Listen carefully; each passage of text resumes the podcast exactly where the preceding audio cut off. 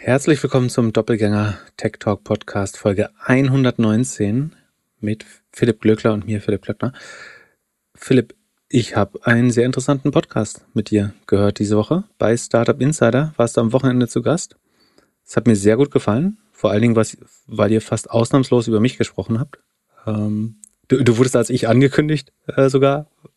Weiß nicht, weiß nicht warum, aber ähm, aber fand, fand ich äh, erstaunlich gut. Und was mich dann gefragt habe, ist, wie, wie geht's Yocast eigentlich? Du hast ja über deine eigene Gründung äh, erzählt, woran du gerade bastelst, was du mit unseren Hörern ja nur in den seltensten Fällen mal teilst. Und dann dachte ich so, wie, wie ist denn der Stand da eigentlich? Kommen wir voran? Ja, schon. Also bin gerade mitten in äh, Finanzierungsrunde. Vielleicht pitche ich dir das neue Pitch Deck nächste Woche im Podcast. Live im Podcast? Äh, live im Podcast kannst du gucken, ob du noch ein paar Amazon-Aktien verkaufst und investierst. Ähm, ja, äh, also ich bin aktuell gerade in, habe ich eigentlich täglich Gespräche und äh, sieht ganz gut aus. Oh, ich bin gespannt. Oh, was krass wäre, wenn ich aus der Presse erfahre, dass du äh, dass Tiger Global deine, deine Pre-Seed-Runde preempted äh, auf einer 20 Millionen Bewertung oder so. Du warst einfach nicht mehr hinterher, du hast dich einfach nicht mehr gemeldet. Ja. Ich äh, bin nicht so der Active äh, Angel wie sie. Nee, aber hast du gut gemacht. Ja, ich habe äh, viel, also ich, lustigerweise musste ich immer lachen, bevor du deine Antworten gibst, weil ich so das Gefühl hatte, ich weiß, was jetzt kommt. Ähm, aber es war ein sehr unterhaltsamer Podcast und sehr interessant. Hast, hast du sehr gut gemacht. Wollte ich dich explizit für loben. Ich du solltest mehr Guestgast, du kannst dich an unserer, wie sagt man, äh, Wanderhure Podcast-Show auch ein bisschen beteiligen, finde ich. Solltest du mehr machen. also ja, Podcast, falls, falls jemand äh, Philipp Glückler einladen möchte, ich kann das sehr empfehlen. Äh, sehr unterhaltsamer Gast. Äh, also Anfragen gerne an äh, podcast.doppelgänger.io und ja, Jan hat das sehr gut gemacht. Ich bin davon ausgegangen, dass er mich eine Viertelstunde interviewt. Äh, es ist ein bisschen länger geworden und ich war traurig, als es Ende war. Ehrlich gesagt. Ganz ehrlich, passiert, also es passiert mir öfter mal bei Podcasts, so gerade mit guten Gästen, also auch mit guten Gästen, wollte ich sagen. Und ich war echt traurig, als schon vorbei war. Ja gut, es war aber auch klar, weil wir dich halt die ganze Zeit gelobt haben. Und äh, du hast wahrscheinlich die, die Stunde Loberei war dir nicht gegangen. Ja, schön, wie du mal vermieden hast, zuzustimmen, äh, wie, wie schlau ich bin. Das ist mir aufgefallen. ja, äh, sonst hast du schon gesehen, wir, wir äh, sind jetzt Metamates. Äh, nee, äh, Facebook-Mitarbeiter sind jetzt, äh, nennen sich jetzt selbst Metamates, habe ich gerade auf Twitter gesehen. Da äh, können wir uns nächste Folge nochmal ein bisschen drüber lustig machen. Metamates? Das so äh, sollen alle ein bisschen netter werden und ein bisschen mehr in der Zukunft leben. Sonst äh, für mich die größte Frage, wenn wir jetzt schon hier äh, eben kurz geleakt haben, dass ich jetzt hier so ein bisschen am Rumpitchen bin.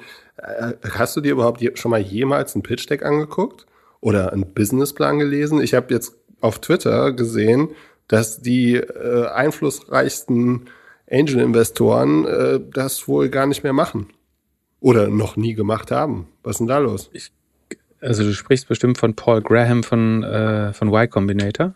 Äh, sehr renommierter äh, Accelerator. Und ich glaube, er hat gesagt, er hat noch nie einen Businessplan oder Financial Forecast oder sowas gelesen. Eine Pitch Decks gucken die sich schon an, wobei die ein anderes Format haben tatsächlich. Ähm, Pitch Decks schaue ich mir natürlich an. Der Beitrag eines Businessplans ist, finde ich, tatsächlich nicht vernachlässigbar, aber weniger wichtig. Gerade, also es geht um die Pre-Seed-Seed-Phase, glaube ich, in der er sich bewegt. Und auch nur dafür sollte man das dann als gültig bezeichnen, das Zitat. Ich glaube, was man schon sagen kann, ist, dass das nicht der wichtigste Teil, äh, in der Phase nicht der wichtigste Teil der, der Entscheidungsfindung ist, der Businessplan. Der hat eine Funktion, da komme ich gleich drauf, aber ähm, in der Phase geht es eigentlich nur um zwei, drei Sachen. Also A, glaubst du an das Team, dann ist das das richtige Team für diese Zeit, für dieses Projekt. Haben die einen guten Track Record oder sind die überzeugend, gute Verkäufer, gute Executor? Ähm, hast du eventuell schon mal mit denen gearbeitet ähm, oder gehört, dass die super sind? Das ist wichtig. Dann willst du insgesamt schauen, ob die Marktgröße groß genug ist, also ob da nicht an irgendeiner Nischenlösung gebaut wird, die vielleicht nicht groß genug zumindest für Wagniskapital werden kann. Und du guckst dir vielleicht so ein bisschen die Konkurrenzsituation an. Ähm, ist das eigentlich nur ein Feature für jemand anderes? Äh, Gibt es das schon? Haben das andere schon mal gemacht und es hat nicht funktioniert? Und was wäre der Grund, warum es jetzt besser funktionieren sollte?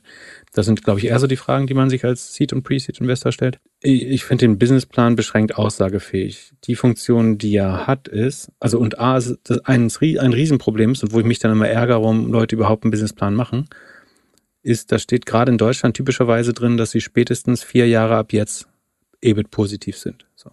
Dafür investiert investieren gute Investoren nicht in Startups, um irgendwie nach zwei oder vier Jahren Break-Even zu sein. Ähm, ich hatte ein einziges Mal in meinem Leben Venture, wo das so war, das war Ladenzahler. Das war aufgrund des äh, so ein bisschen Arbitrage, Arbitrage-Charakters einfach sehr, sehr schnell sehr profitabel, aber auch in der absoluten Größe dann gekappt. Also sagen, das hat dann irgendwann äh, einen sehr profitablen Höhepunkt erreicht. Aber ansonsten ist es nicht typisch und gerade die Sachen, die besonders groß werden, die ver verbrennen, also bestes Beispiel Delivery Hero, die äh, verbrennen dann irgendwie nach zehn Jahren äh, auch noch Geld. Und sofern man schnell genug wächst, äh, dann ist das eben auch sinnvoll. Deswegen mag ich Businesspläne eigentlich nicht, die mir dann erzählen, in vier Jahren, hier fangen wir schon an, das Geld zurückzuzahlen, dann gibt es die Dividenden so ungefähr. Das, äh, ich frage mich immer, wen das ansprechen soll. Also sind die Investoren wirklich so risikoavers, dass sie das sinnvoll finden? Ich könnte mir vorstellen, dass irgendein Angel das dann mal gesagt hat und dass dann auf einmal der Plan wieder so ein bisschen umgeschrieben wird. Ja. Und ich meine, es zeugt ja, der, der Grund, warum du einen Businessplan machen solltest, ähm, ist ja also es kommt ja fast so ein bisschen aus der Fremdkapitalwelt eigentlich, ne? dass wenn du deine Dönerbude öffnest oder deinen Friseursalon, dass die Bank, äh, um dir das Geld zu geben, schauen will, wie realistisch du deine Ausgaben und Einnahmen einschätzen kannst. Das kann schon helfen einzuschätzen, ob die der Gründer, die Gründerin äh, oder das Team sich bewusst darüber sind, was typische Kosten sind. Also sagen wir mal, jemand baut eine, eine Neobank für Podcaster, für Podcast-Influencer so und baut das auf der Solaris Bank auf. Und dann willst du vielleicht schauen, haben die ein Verständnis davon, was das eigentlich kostet pro Jahr an Lizenzgebühren äh, an die Solaris Bank? Was verstehen die? Haben die ein gutes Gefühl dafür, was sozusagen das Entwickler-Setup, um eine Neobank zu bauen, kosten wird im Vergleich zu anderen, die das schon gemacht haben? Ähm, schätzen die so Revenue Expansion, Churn, haben die einen Begriff, also was definiert man eigentlich als Treiber des Revenues? Man kann schon gucken, ob die Leute so ein logisch ein gutes Verständnis der Treiber des Geschäftsmodells haben, ob sie sich aller Kosten, die auf sie zukommen, bewusst sind. Also es ist so ein bisschen ein Reality-Check. Ähm, ich glaube nicht, dass jemand erwartet, dass dieser Plan dann wirklich eingehalten wird. So, ähm, das ist zumindest mein Anspruch nicht. Und ich glaube auch nicht, nicht wirklich. Sondern es ist eher so, ja, hat das Gründungsteam die Fähigkeit, dass die Zukunft, und ich meine, Startups leben ja von Uncertainty. Das heißt, es ist eigentlich Status quo, dass du die Zukunft nicht einschätzen kannst, weil sie uncertain ist, also un unter Unsicherheit äh, modelliert wird. Und deswegen kann ein Businessplan per se nicht richtig sein, sondern man kann bestenfalls gucken, wissen die, was ein, eine, ein FTE in der Entwicklung kostet, was ein guter Produktmanager kostet. Ähm, so, solche Dinge die checkt man, glaube ich, ab mit dem Businessplan. Ich weiß trotzdem nicht, ob das dann das Wichtigste der Welt ist, ähm, das zu machen. Es gibt einem so ein bisschen das Gefühl, also wenn zum Beispiel der Markt zu klein ist, ähm, man kann das ja immer aus zwei Richtungen machen, also äh, Bottom-up oder Top-down äh, den, den, die Marktgröße anschauen. Und was schon mal passiert ist, dass man bei der Erstellung des Businessplans merkt, dass äh, selbst wenn das wirklich groß wird, äh, sozusagen, dass, dass man zum Beispiel merkt, dass man, um profitabel zu werden, mehr Teilnehmer braucht, als es am Markt gibt gerade. So, dafür ist es vielleicht sinnvoll. Aber dann gründet man ja in der Regel auch nicht. Genau. Aber ich würde schon sagen, dass das in der, in der ganz frühen Phase vielleicht nicht vernachlässigbar ist, aber nicht das Wertvollste. Und wenn, wenn die bei Y Combinator sagen, das äh, ist für sie nicht relevant, dann kann ich mir gut vorstellen, dass sie das nicht zu einem schlechteren Investor macht äh, dadurch. Ja, ich glaube, dass es für die Gründerinnen und Gründer schon relevant ist, so die Sachen und die Milestones runterzuschreiben. Einfach um selbst an der Idee zu arbeiten beim Pitchen, vor allem am Anfang, ist es, glaube ich, nicht so wichtig. Und er, er meint auch ganz, ganz gut im, im, äh, auf Twitter dann unten drunter, also erstmal ist er überrascht auf das ganze Feedback, dass ihn Leute irgendwie beschimpft haben auf Twitter, dass er irgendwie lügen würde und so. Und dann halt zwei, zwei Punkte. Also das eine, das glaube ich halt auch so, er sagt halt, er kriegt in fünf Minuten im Gespräch mit dem Gründer, der Gründerin mehr raus als über das Pitch Deck. So. Und das zweite, äh, sagt er halt, äh, irgendwie aufs Balance Sheet zu gucken. So, also auf das Excel-Game ist so ein bisschen wie äh, beim Marathon die ersten 100 Meter sich anzuschauen. Also hm. auf der anderen Seite äh, willst du ja schon sehen, ob der so in die richtige Richtung rennt. Also äh, oder das Team. Also wenn es eine, wenn es einen Businessplan gibt so und alles, willst du ja schon irgendwie schauen, dass jetzt nicht alles irgendwie falsch falsche Annahmen also, hat. Ja, macht Sinn. Also vielleicht willst du nicht sehen, wo die in den ersten 100 Meter, also wie sie in den ersten 100 Metern wer auf Platz eins ist, aber du willst ja schon sehen, dass, dass das Team in die richtige Richtung läuft. Ja, und ich meine, du musst so ein bisschen abschätzen, wann du den ersten Getränkestop im Marathon einlegst. Also ja. ist zum Beispiel, also der Businessplan dient unter anderem ja dazu zu sehen, wie viel Geld muss ich jetzt eigentlich raisen, um zum nächsten Milestone zu kommen. Auch, ne? Also wie, wie damit ich jetzt nicht alle sechs Monate Geld raisen muss, was eigentlich logistisch sehr schwer ist dann, ist es ja schon sinnvoll zu überlegen, auch was wird der äh, vermutliche Kapitalbedarf äh, über die nächsten 18 Monate sein, äh, um dann zu wissen auch ungefähr, wie viel Geld man raisen muss, um ein irgendwie komfortables Polster zu haben. Also du kannst beim Businessplan natürlich gut checken, irgendwie, ob jemand CFO-Qualitäten hat oder so, aber ich würde fast denken, dass die Leute, die was wirklich groß gebaut haben, nicht zwangsläufig gut daran waren, extrem gute Modelle, Businesspläne zu bauen. Ähm, ansonsten würden Investmentbanker die besten Startups bauen, was nicht der Fall zu sein, sein scheint. So, wenn, wenn man von wirklich großen Outliern redet zumindest. Dann, was haben wir heute noch? Ein bisschen Podcast-Thema, Acast, Audioboom, ein bisschen Böhmi, auf eine Idee, auf die ich nicht gekommen wäre, bisschen NFTs, Earnings, Datadog, Airbnb machen wir live, also Airbnb live. Und dann noch so ein bisschen Ausblick in den Rest der Woche. Wie sieht's mit Acast aus? Die haben Earnings gemacht letzte Woche. Ich habe auf Twitter gesehen, dass wir es vergessen haben. Wurde gefragt, ob wir es nicht gemacht haben oder vergessen. Ich habe gesagt beides. Ja, ich hatte es mir tatsächlich angeschaut. Äh, ich fand es jetzt nicht so besonders, dass ich es äh, aufgenommen hat, aber das heute sozusagen unser, unser größeres Thema ist heute ja so ein bisschen die Podcast-Wirtschaft. Deswegen kann man mal drüber reden. Äh, und weil ich das hier und da ja auch äh, mal erwähnt habe, als was, was man sich anschauen sollte als Industrie. Ich hatte unter anderem, glaube ich, bei Ohne Aktien wird schwer, hatte ich Acast und Audioboom beleuchtet und Shopify. Letzte Woche war das, glaube ich. Auf jeden Fall haben, äh, hat Acast reported. Acast ist ein schwedisches, ähm, schwedisch, ja, schwedisches ähm, Podcast-Studio. Also die äh, kaufen letztlich auch Podcast-Formate ein und produzieren die selber, vermarkten die äh, über die Werbung. Sind, glaube ich, nur äh, ein Steinwurf entfernt vom Spotify ähm, Hauptquartier in Stockholm äh, ansässig. Was besonders war oder warum die aufgefallen sind, sind, dass sie relativ fair bewertet sind, ähm, mit ungefähr sechsmal Umsatz, glaube ich, oder sogar weniger, ähm, sind aber im Vorquartal, glaube ich, über 100 Prozent oder 90 Prozent oder so gewachsen. Mit viermal Umsatz sind sie sogar nur bewertet. Und wie gesagt, äh, relativ hohes Wachstum im Vorquartal, hatten viel Rückenwind aus der Werbeindustrie, logischerweise. Und so, so bin ich darauf aufmerksam geworden. Ähm, die, ja, die besten zwei Modelle sind wahrscheinlich Audioboom und äh, Acast. Äh, über Audioboom reden wir gleich noch. Und im Q4 haben sie jetzt nach diesem Quartal mit äh, sehr hohem Wachstum immerhin nochmal 40 Prozent äh, Wachstum gemacht. Das ist natürlich jetzt ein bisschen schade, weil es das Weihnachtsquartal ist, wo man, wo natürlich dann äh, viel Wachstum besonders äh, stark durchschlagen wird in absoluten Zahlen. Die Gross Margin ist 36 Prozent der Rohertrag. Das Adjusted EBITDA ist noch minus 8 Prozent. Ähm, auf, auf Ganzjahresebene wäre es so, dass sie sozusagen 2021 das volle Jahr im Vergleich zum Vorjahr um 73 Prozent gewachsen sind. Also man könnte annehmen, dass es sich verlangsamt, weil es jetzt im Q4 nur noch 40 Prozent waren. Die Gross Margin war stabil 36 über das Jahr und das EBITDA war noch minus 15 im Gesamtjahr. Also es ist mit minus 8 im letzten Quartal jetzt äh, schon deutlich besser. Und da, da ist sozusagen bei der Profitabilität eher ein positiver Trend. Das ist eben Podcast Network und die Gross Margin ist nur 36 Prozent. Kannst du erklären, warum?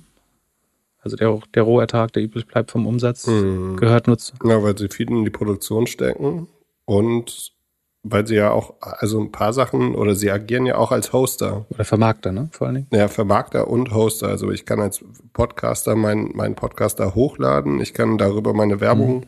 ein, einspielen. Ähm, oder es könnte auch sein, dass sie mich überzeugen, bei ihnen exklusiv mit ihnen einen Podcast zu produzieren. Genau. Und das Problem ist so ein bisschen, dass wenn gerade zum Beispiel im Vermarktungsteil, da ist es eben so, dass man 100% der Werbeerlöse von den Werbetreibenden bekommt. Aber man gibt in der Regel so rund 70 Prozent äh, mal bis zu 75, vielleicht selten auch mal ein bisschen weniger, aber im Schnitt ist 30 Prozent so die akzeptierte Vermarktungsprovision, die man als Agentur bekommt. Also der Vermarkter ist letztlich eine Vermarktungsagentur für Werbung für Podcasts. Und da kommt man eben nur auf eine Marge von 30 Prozent. So, wenn man jetzt selber exklusiv produziert oder äh, exklusiv vermarktet, kann man das vielleicht höher machen, wenn man Vorschüsse zahlt und dann sagt, ab dann teilen wir. Man kann zum Beispiel sagen, wir zahlen euch äh, eine Million fix und danach teilen wir 50-50. Und so kann man langfristig dann vielleicht auch eine bessere Gross Margin bekommen, kurzfristig aber vielleicht auch eine schlechtere.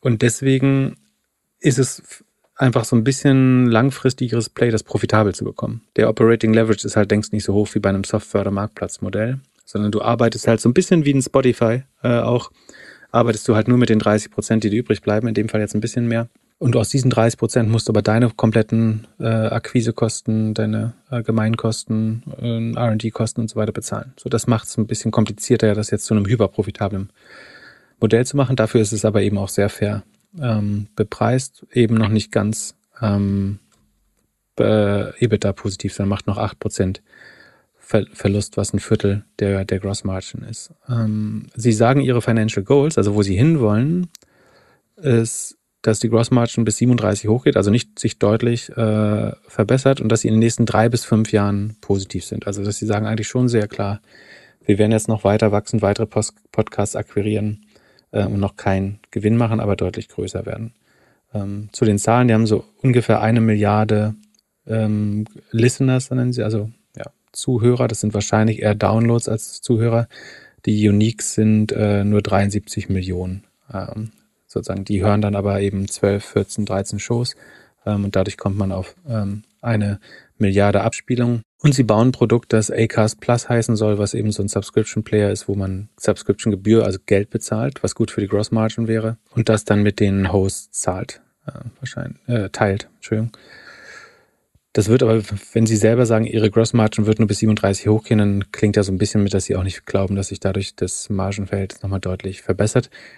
Unser Eindruck war bisher, dass die Zahlungsbereitschaft für solche Tools begrenzt ist, oder? Äh, es haben auch Hörer gefragt, wie wir, also ja. Äh, es kamen ein paar Rückfragen zu den Zahlen, unter anderem, was wir von Acast Plus halten, ob wir daran glauben. Ich würde relativ klar sagen, ich glaube nicht daran. So, äh, ich bin wirklich ein absoluter Pod Podcast-Maniac und versuche 40, 50 Podcasts die Woche zu hören.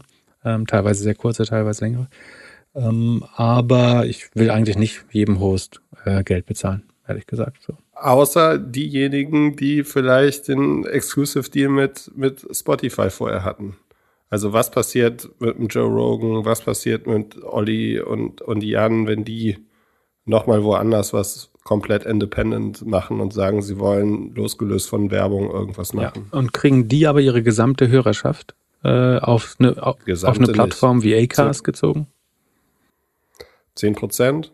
Also 10, äh, hinter eine Pay-Schranke würde ich sagen, 5 ja. bis 10 Prozent. Aber das können sie auch die von jedem anderen. Achso, nee, bei Spotify können sie es nicht mehr, dann vielleicht. Ja, wenn, also wenn du keine Ausweg mehr hast, aber die Frage ist, willst du dann nur solche Leute anziehen in dein Netzwerk? Auch kompliziert. Also ich glaube nicht an Paid Podcasts, ehrlich gesagt. Es gibt bestimmt ein paar Stratechery von Ben Thompson. Ist ein Paid-Format, was gut funktioniert, äh, was auch eine sehr spezielle Audience hat. Ähm, aber. Ja, wobei der ja eher seinen Newsletter verkauft. Also finde ich. Der, der, verkauft seinen Newsletter und man kann dann noch den Podcast dazu hören. Ist das so? Okay, ja. Also Acast Plus ist nicht das, äh, woran ich glaube, sondern ich glaube eher, dass es ein bisschen besseres Play ist als Spotify, um auf den Podcast-Markt zu wetten, äh, weil es stärker direkt am Podcast hängt, nicht so dieses Musikindustrie-Problem ähm, mit diesem Artist-Pool dran hat, wo die Gross Margin, äh, also der, der Rohertrag nochmal niedriger ist. Ähm, also es ist die, die zwei besten Podcast Pure Plays, wenn man darauf wetten möchte, dass Podcasts noch populärer werden, sind, glaube ich, Acast und Audioboom. Die Zahlen sind, ähm, wie gesagt, es ist nicht super schön, dass das jetzt runtergeht. Ähm, ich äh, würde da auch nicht im Moment, weiß noch nicht, ob ich da jetzt ewig investiert bleiben will, nachdem das Wachstum jetzt schon sehr deutlich runtergekommen ist. Ähm, haben sich relativ seitwärts äh, ein bisschen negativ mit dem Gesamtmarkt äh, auch, also nicht ganz so schlimm wie der Gesamtmarkt, aber äh, entwickelt. Muss ich mir überlegen. Ta tatsächlich ist Audioboom äh, die, die bessere Aktie fast, glaube ich. Und da gab es News diese Woche. Ja, genau. Amazon und Spotify sind wohl interessiert, die zu kaufen. Äh, als die News rauskamen die Woche, ist die Aktie erstmal um 20, 22 Prozent nach oben gegangen. Das äh, Ganze, meine erste Frage war, wieso braucht Spotify das? Die haben doch irgendwie Megafon vor ein paar Monaten gekauft. Und da habe ich aber auch erst gedacht, okay, das ist einfach nur ein Hoster und äh, man kann Werbung darüber buchen. Also das, was man im ersten Blick bei Acast auch sieht, aber dann, dann, wenn man weiterschaut, sieht man, dass die halt wahnsinnig viele Shows auch produzieren mhm.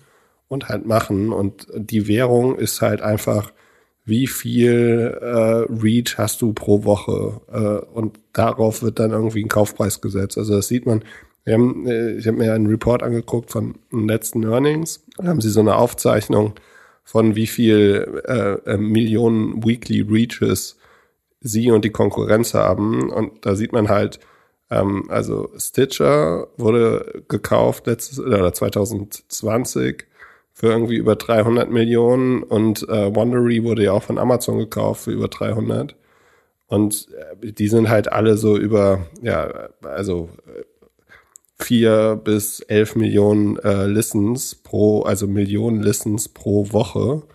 Und Audioboom ist dort auf Platz vier. Die haben so äh, fast sechs Millionen und äh, werden halt, also die produzieren halt einfach unheimlich viel Content ähm, darauf und so wird wahrscheinlich jetzt auch der Exit sein, ne? Also irgendwas mit zwischen 400 und 500 Millionen, einfach um das Inventar irgendwie größer zu bekommen. Ich glaube, das ist der einfach der, der einzige Weg, äh, Podcast-Artists zu holen, die jetzt schon eingeloggt sind äh, für ein, zwei Jahre bei anderen Plattformen. Also die kannst du ja nicht poachen, also du kannst jetzt nicht bestechen, damit sie die Plattform wechseln, sondern die haben Handschellen eigentlich von ihren Plattformen und wenn du jetzt im großen Stil noch Podcasts, die schon laufen, also die nicht neu, neu anschieben musst, holen willst, dann ist das der einfachste Weg für Spotify. Äh, und Amazon versucht nach wie vor in der Audiostrategie mit Amazon Music und äh, dem Podcast-Angebot und Audible ähm, noch dagegen zu halten. Und also das, das sind die zwei natürlichen Bieter.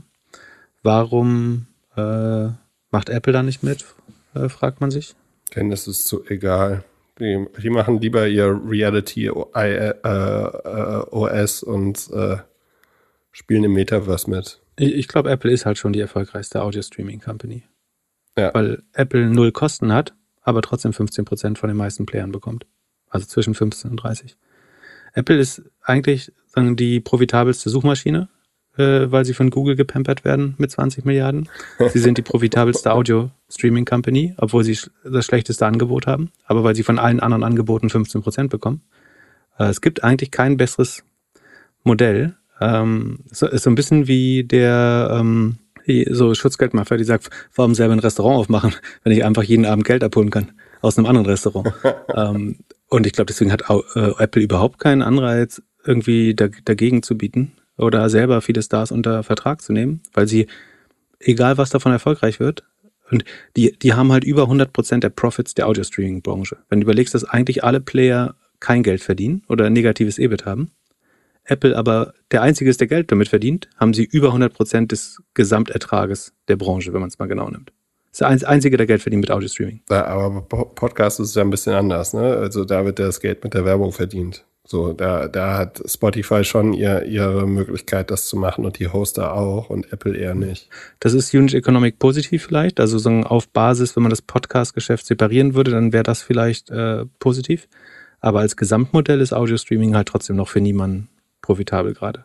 Außer für Apple. Weil, weil die null OPEX haben, äh, null, null CapEx, aber äh, über 100 Prozent der Profits aller Player bekommen im Moment.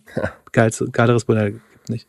Vielleicht reden wir andermal darüber. Äh, ich glaube, dass irgendwann die FTC da mal einschreiten muss, gerade gerade im Suchmarkt. Äh, bei Audioboom gibt es noch eine spannende, also die Audioboom sieht letztlich sehr, sehr ähnlich aus, äh, wächst ein bisschen schneller, äh, ist, äh, ist schon profitabel ein bisschen, also aber sonst sehr vergleichbar von der Dynamik ähm, mit, mit Acast. Aber was die machen, was ganz spannend ist, ähm, das hat mir der Flo Adomite von Unaxen wird schwer geschickt, äh, den Hinweis so. Ähm, ich weiß nicht, ob er das gemeint hat, aber was ich spannend daran finde, ist, die bauen ein SPV, also ein Special Purpose Vehicle, ähm, mit dem Hauptinvestor und dem äh, Chairman, ist das Michael Tobin? Ja, Chairman. Also ein SPV ist ein, äh, letztlich eine Firma mit einem ganz speziellen Zweck. Äh, in diesem Fall leiht sie Audioboom Geld, beziehungsweise bezahlt sie Geld, um Content-Leute exklusiv zu akquirieren. Ich, lese mal vor. Das steht, also es steht ähm, bla bla bla also um, the SPV has continued to decrease pressure on capital required to secure high revenue producing podcast. This provides minimum revenue guarantees to certain leading content partners of the company. Also man kann damit Garantie umsetzen. Also wie kriegt man jemand wie Jan Böhmermann oder Joe Rogan auf seine Plattform?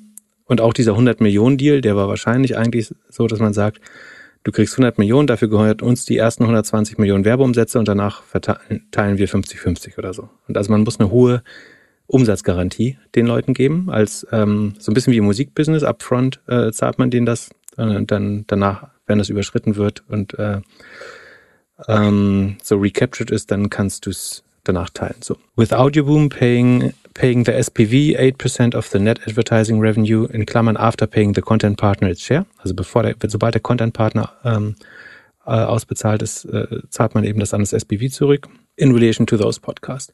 Also was die ganz, äh, ganz interessanterweise machen, du hast normal, du bekommst relativ schnell ein Cashflow-Problem, nämlich äh, du musst die Artists alle upfront bezahlen und kriegst die Einnahmen aber erst in der Zukunft. Ähm, und deswegen baust du quasi ein SPV, was die Artists bezahlt und lagerst das Cashflow-Problem so ein bisschen aus. Dafür kriegt das SPV halt ein, eine kleine Rendite, ähm, dafür, dass es erst das Geld auszahlt und später die Einnahmen bekommt. Aber so verschwinden die so ein bisschen vom Income Statement äh, oder vom Cashflow Statement der Company, weil du mehr Geld ausgeben kannst, als du gerade auf dem Konto hast. Und dafür teilst du, verpfändest du so ein bisschen die zukünftigen Einnahmen. Das ist einerseits ganz spannendes Financial Engineering. Das kann langfristig aber gefährlich werden. Nämlich genau dann, wenn du, du spekulierst darauf eigentlich, dass der, die, das, das Advertising Revenue pro Listen immer größer wird. So, wenn ihr, sagen wir mal, du hast jetzt einen Podcast-Star, die oder der auf einmal sehr unpopulär wird, äh, oder der ganze Markt bricht zusammen, so, dann hast du eventuell unheimlich viel an Ausgaben äh, getätigt, die nie wieder zurück. So, es gibt Vermutungen, dass es in der Musikindustrie da die Balance Sheet extrem aufgeladen werden, weil man sagt, so ich gebe irgendwie jedem Top-Künstler erstmal einen riesen Vorschuss. Ob ich den irgendwann nochmal reinbekomme, ist egal, weil ich werde am Umsatz gemessen. Und der Umsatz kommt ja rein, äh, auch wenn ich den dann weitergeben muss. Ähm, und wenn dein Ziel dann eben, äh, und du behältst die Forderungen gegen den Künstler, behältst du ja auf dem Balance Sheet. Also sagst quasi, ich, äh, sagen wir, ich, ich will Capital Bra verpflichten und die zahlen ja zwei Millionen Vorschuss äh, auf die nächsten zwei Alben. So, und dann macht er aber nur 500, sagen wir mal, an, an Umsätzen. Und dann sage ich einfach, na gut, Capital, Capital Bra schuldet mir noch 1000, äh, 1,5 Millionen und die bleiben sozusagen in den Forderungen stehen. Das heißt, vom, äh, von der Ertragskraft hat sich eigentlich gar nichts geändert, weil ich habe ja noch die Forderungen weiter gegen die. Dass die aber irgendwann nie, niemals einbringbar wird, ist dann eben das Problem des nächsten CEOs, wenn du schon sozusagen deine Rente genießt und von dem hochgeschraubten Umsatz lebst. Und das sollte man zumindest sagen, dass das auch in der Podcast-Branche irgendwann Gefahr sein könnte, dass wenn man so überbordende Vorschüsse zahlt, dass man eventuell nicht einbezieht, dass sie niemals wieder zurück. So, das ist keine Unterstellung, aber es ist was, wo man sich immer genau, was man sich immer genau anschauen müsste. In dem Fall hier würde nach meinem Verständnis das SPV darauf sitzen bleiben äh, am Ende. Und jetzt wolltest du noch was sagen zu? Ja, ich wollte rübergehen zu Böhmermann. Der hat sich ja nach äh, Joe Rogan ähm, so ein bisschen kritisch geäußert im eigenen exklusiven Spotify-Podcast. Und man könnte ja sagen, dass durch, durch fest und flauschig oder sanft und sorgfältig die, so die äh, ja, Spotify überhaupt auf die, den Gedanken gekommen ist, das international so auszurollen, wie sie das machen mit dem Exclusive Content. Und da äh, kam jetzt heute die News, dass äh, er gemeinsam mit zwei Kolleginnen oder einem Kollegen, einer Kollegin eine Podcast-Produktionsfirma gründet. Und das ist jetzt just, glaube ich, sechs Jahre nach dem Unterzeichnen des Exclusive Deals, also Mitte Mai, kam das, äh, kam die erste Folge exklusiv raus. Deswegen würde ich behaupten, dass Mitte Mai dann auch Schluss ist mit, mit exklusiv Spotify. Äh, Olli Schulz hat sich auch so ein bisschen äh, böse geäußert, ob er überhaupt jetzt noch für eine Firma arbeiten möchte, die den Musikern ja viel zu wenig zahlt. Also er hat das im, im äh, glaube ich, am Wochenende im, im, im Podcast geäußert. Also die werden immer kritischer. Ja, zwei Themen dazu. A, äh, es erschreckt mich, wie ähnlich wir inzwischen denken. Äh, also das Erste, was ich gemacht habe nach der News, ist, ich habe gegoogelt, äh, wann die ihren Vertrag unterzeichnet haben. Also auch um das rauszufinden, nämlich wann sie ihn kündigen werden. Oder wann ja, ich habe es ein bisschen anders gemacht. Ich habe einfach im Podcast-Player runtergescrollt. Okay, also sind wir uns doch nicht so ähnlich. Ähm, aber ich habe mich auch überlegt, so wann kündigen die jetzt ihren Vertrag und werden woanders exklusiv oder in ihrem eigenen Label, was glaube ich Sinn macht, wenn man die Reichweite besitzt. Äh, ist es, glaube ich, schlau. Bei denen würde ich davon ausgehen, dass ein großer Teil einfach mitgeht und es würde ja weiter bei Spotify laufen, wahrscheinlich, nur eben nicht mehr exklusiv. Ja, die einzige Frage, die man halt bei so Comedien hat, ist äh, Werbung. So, für wen wollen die sich hergeben und wie machen sie das mit dem Werbebusiness? So, also bei, bei, bei Joko und Paul, da weiß ja jeder, dass die sehr gut verdient haben mit der ganzen Werbung, die ProSieben ihnen da vorgegeben hat. Aber das war auch klar. Also Joko ist ja auch ein Werbegesicht, Paul ja auch. Äh, aber jetzt bei Olli und, und Jan äh, würde ich halt denken, die sind nicht so ganz gut vermarktbar wie andere. Und die werden es nicht selber einsprechen, glaube ich, oder? Und dann ist es einigermaßen wertlos. Genau, das ist so die Frage. Deswegen hätte ich fast gedacht, dass sie eigentlich die besten wären, um exklusiv, also um Subscription nochmal richtig auszuprobieren und darauf zu wetten. So, bis dahin. Glaubst du, wir machen Subscription? Ich könnte es mir fast vor. Also, das ist auf jeden Fall der, der most independent way. Oder sie hören komplett auf. Das kann, kann auch sein. Wobei, äh, das kann das ich mir kaum. Das ist ein schweres Konzept für eine Firma, die Geld verdienen muss. Na ja, also es gibt ja auch andere Formate, die irgendwie gut und erfolgreich sind. Achso, dass sie das Format einstellen, ihr können, eigenes? Genau, aber das kann ich mir auch noch nicht so ganz vorstellen, weil Olli war ja jetzt die letzten zwei Jahre nicht so oft auf Tour. Also Corona ist ja, hat ja dem Musiker nicht die Kassen vollgespült und da ist so ein Weekly oder Bi-Weekly Podcast ja schon sehr angenehm. Die, die Frage ist, ob die beide die gleiche Meinung zu dem Deal haben. Aber um darauf nochmal zurückzukommen, äh, glaubst du auch, dass Spotify den Künstlern zu, zu wenig zahlt? Also Spotify kann ja schon selber ja, nicht mehr davon glaube, ich, Also was willst du noch also, weitergeben, außer zwei Drittel oder 70 Prozent? Äh, ich glaube, dass Spotify echt ein Problem hat, dass sowohl Musik als auch Podcast das nicht wirklich weiter so machen möchte. Also ich, ich sehe ich sehe überhaupt keinen Grund, warum irgendjemand, irgendein Podcaster mittlerweile exklusiv bei Spotify sein sollte. So, also es gibt ja kein, kein sehr gutes Beispiel. Ich kenne auch keinen, der einen wahnsinnig guten Deal bis jetzt bekommen hat. So, ähm, man verdient über die Werbeeinnahmen sehr gut. Und wieso soll man sich dann exklusiv irgendwo hinstellen? Und äh, das Killer-Feature ist aber immer noch, dass Spotify Werbung Skipper machen muss. Per AI feststellen, wann Werbung ja. kommt und dann auf dem Display Push Notification jetzt oder also große Notification möchtest du das, wir spulen nicht direkt bis zum Ende des Spots. Ja. Ich mag es als Idee, äh, ob ich es jetzt als äh, Content Producer gut fände, weiß ich, Produzent weiß ich nicht, aber und Musik, ich glaube ja, dass viele Künstler werden ihre eigenen Channels haben. Also ich könnte mir fast, war die Woche fast so weit, irgendwas für Twitter zu scribbeln, weil ich glaube, Twitter wäre auch ein guter Podcast-Player. Mhm. Also, aber ja, ich, ich glaube nur, dass, also bei Spotify sehe ich sowohl für Musiker als auch für Podcaster nicht wirklich die Welt. Oder sie, sie versuchen es irgendwie anders zu machen. Dann, dann ist es mal Zeit, den, den Hörern zu erklären, dass Musik mehr als 10 Euro im Monat kostet. Also man kann nicht sagen, dass ja, Spotify sich jetzt einen zu großen Share nimmt. Ja, ja, oder man, man drückt halt wirklich mal die Musiklabels irgendwie ein bisschen zur Seite. Das, das ist wahrscheinlich äh, viel effizienter, als an, an dem Spotify-Share rumzuschrauben. Ähm, dass man mal überlegt, wie viel, wie viel Value stiften die Labels eigentlich noch in der Kette. Und die, also die Vertriebe, die äh, Agenturen, was weiß ich. Ja, ich bin auf jeden Fall skeptisch, was, was Spotify angeht. Ich nutze es immer noch, es ist eins meiner meistgenutzten Produkte, keine Frage. Ähm, ich nutze es als Player eigentlich nur bei den exklusiven Sachen. Und du würdest auch 12,99 zahlen, oder? Und 14,99. Ja, aber ich würde natürlich schon gerne, dass Corday ein bisschen mehr Geld von mir bekommt. Also wenn der jetzt, wenn der jetzt irgendwann eine App rausbringt mit exklusiv seinen Sachen und irgendwie noch ein paar Freunden und so Sachen, ähnlich wie, wie vielleicht war Tidal einfach viel zu früh. Dann, dann, dann äh, ja, Square. Oder vielleicht macht es Jack jetzt mit, mit äh, Square. Who knows? Aber noch ein Player, ist, ist, ist das der Sinn, dass dann für jedes Musikstück oder für jeden Interpreten einen extra Player hat? Das kann ja auch nicht die Lösung sein. Wird das dezentral? Ist das auch ein weiteres Problem, was äh, Krypto nicht löst und die Blockchain nicht löst? Ich bin auf jeden sondern weiter komplizieren, verkomplizieren kann. Hast du überhaupt jetzt am Wochenende gemerkt, dass diese QR-Codes echt Sinn machen? Beim Super Bowl gab es eine QR, Coinbase hat einen QR-Code und äh, die Website dazu kaputt. Das ist äh, das Technologieverständnis, was ich habe von Leuten, die QR-Codes nutzen, dass, dass, sie die einsetzen und dann die Webseite dahinter aber kaputt ist. Das, das passt zusammen wiederum. Aber es war erstaunlich ja. viel ähm, Kryptowerbung auf jeden Fall im Stadion, weil die die Sportgambler wahrscheinlich die eine, eine gute Audience, also überwiegend männlich. Äh, voll mit Alkohol und Testosteron. Das ist die perfekte Krypto-Audience, würde ich sagen.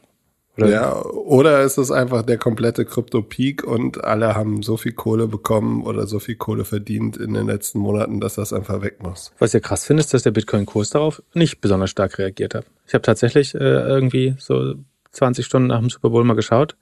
Ob denn jetzt äh, da viel Volumen in den Markt reingegangen ist, hatte ich aber nicht das Gefühl. Ja, ja. Also also neue Accounts haben sie bestimmt geschafft, aber naja.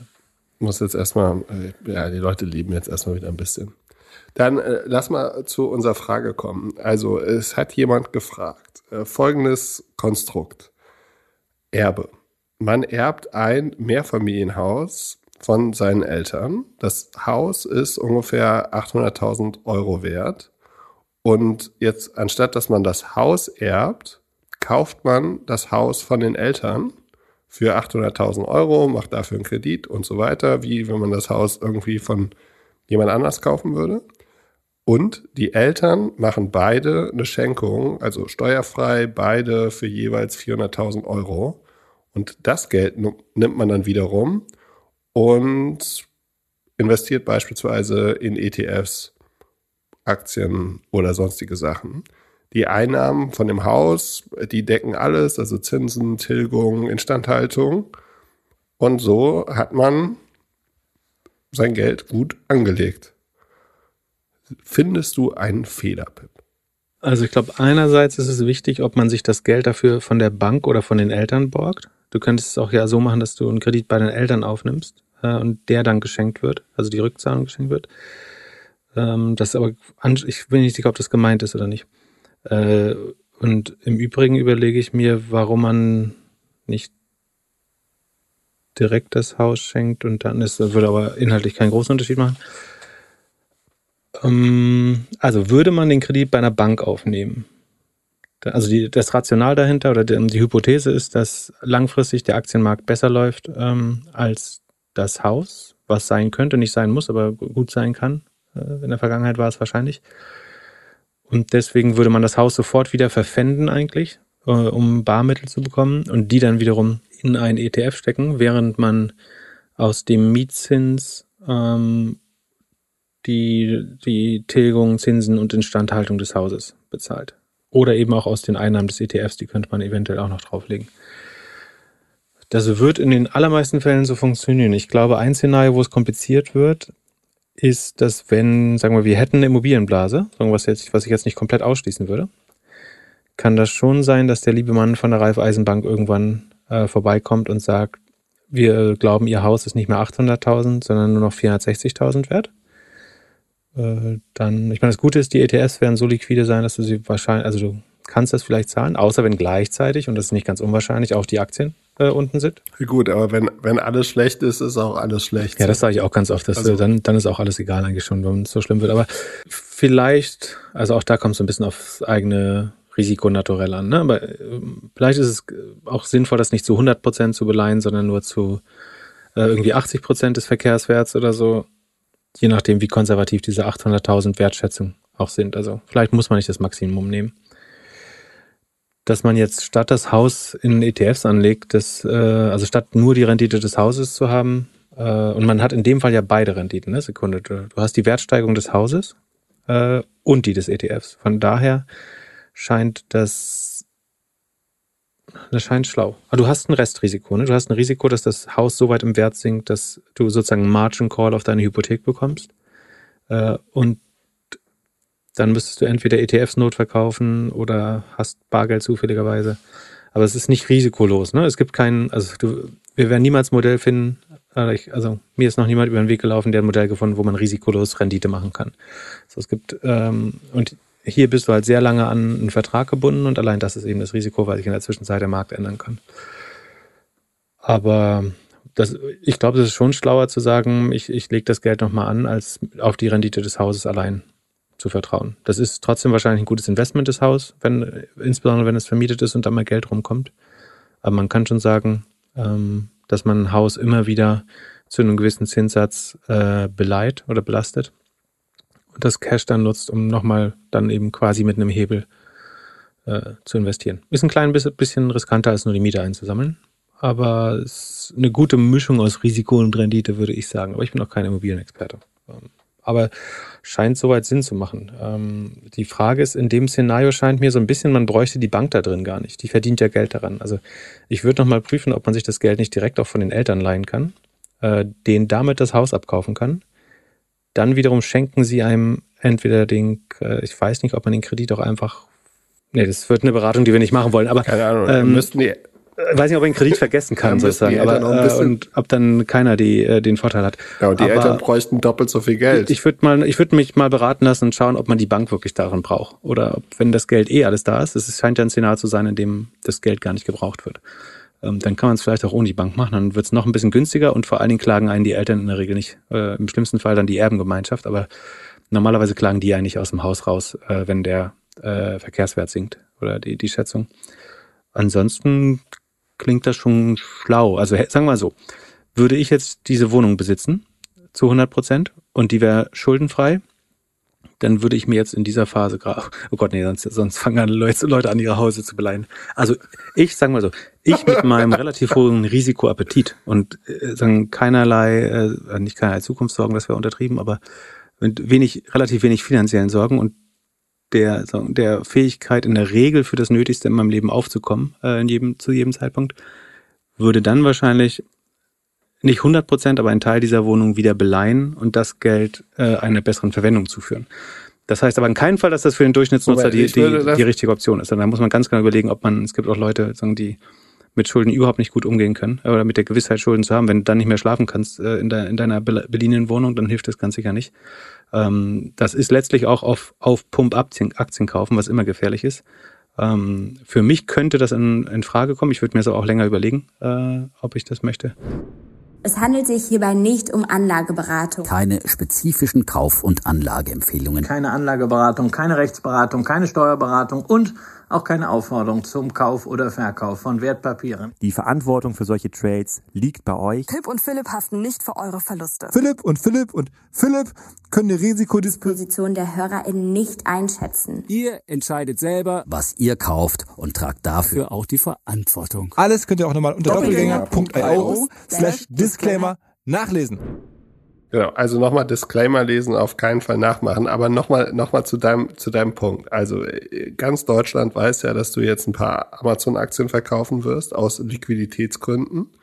Vielleicht. Würdest du mhm. jetzt, wahrscheinlich. Mal angenommen, dieses Szenario würde bestehen, also dir gehört die Wohnung und sie ist schon abbezahlt, würdest du jetzt nächste Woche eher Amazon verkaufen oder Wohnung beleihen? Dann würde ich die Wohnung beleihen, klar, dann würde ich die oder Wohnung, Wohnung beleihen. beleihen und und noch Amazon-Aktien dazu kaufen. In dem Fall ist ja ein Steuereffekt darin, dass Amazon ja deutlich im Plus ist und das heißt, ich würde Steuern zahlen. Ähm, während, nee, nee, dann würde ich die Wohnung beleihen, klar.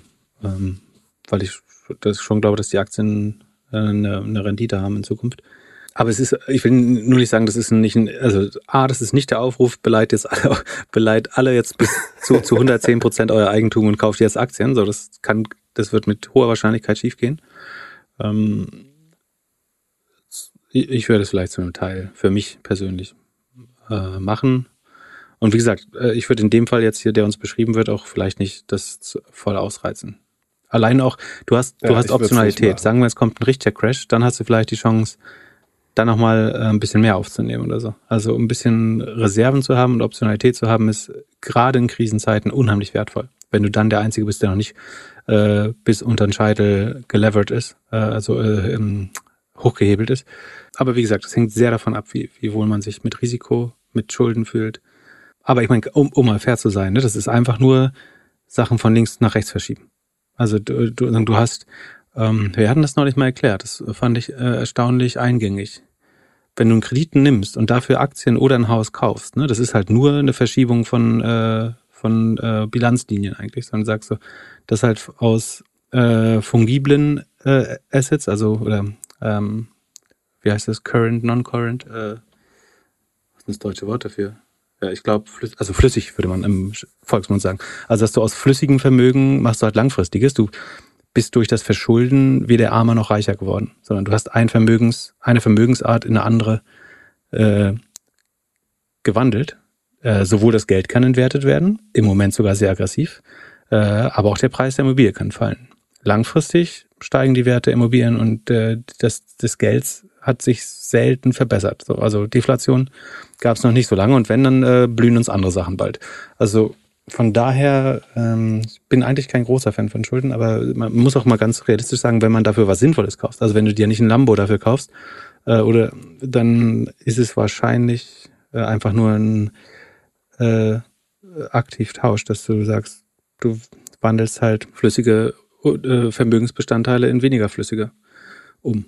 Aber man braucht immer eine flüssige Reserve für Notfälle. Ne? Wenn dann die Heizung im Haus ausfällt und du nicht mehr heizen kannst, äh, weil du die 15.000 Euro für einen Kessel nicht mehr hast, dann ist auch doof. Ja, also ich würde das eher nicht machen. Da, genau, das ist auf jeden Fall kein Anlage. Äh, es fühlt sich nicht an, als wäre das gute Anlage-Advice hier, was ich gerade gesagt gemacht habe. Aber es sind mein, meine Gedanken dazu. Ja, schön, dass äh, du da ein bisschen drauf rumdenken konntest. Dann äh, Salesforce hat ein großes Announcement gemacht. Also, das musst du, Moment, Moment, das musst du mir mal erklären. Also das ist ja, ja dein Thema, easy. bevor du mich hier fragst. Also wenn ihr, ich muss dir nicht die Verrückten der Welt erklären. Äh, ich habe heute gelesen auf CNBC, dass äh, Salesforce tells employees it's working on NFT Cloud Service. Also Facebook stimmt seine Salesmannschaft darauf ein, dass Salesforce. Also, nicht Facebook. Facebook, Facebook macht gesagt? aus ihren Mitarbeitern hey, hey. genau, das sind Metamails. Nee, äh, Salesforce äh, stellt seine Salesmannschaft darauf ein, dass sie bald NFT-Lösungen an die Kunden von Salesforce verkaufen. Und du erklärst mir jetzt, wo das Sinn macht. Ja, NFT ist einfach das Thema Nummer eins. Die wollen, wollen auch was von dem Kuchen. Jetzt, äh, ich habe nochmal, in dem, in dem Artikel steht ja auch drin, 23 Milliarden Sales-Volumen waren NFTs letztes Jahr. Und jeder Konzern, jeder überlegt ja irgendwas Moment, mit NFTs 23 Milliarden an NFTs wurden verkauft letztes Jahr? Ja. Aber der gehört auch zu, wenn der gleiche dumme Affe zehnmal gedreht wurde, ne? Genau.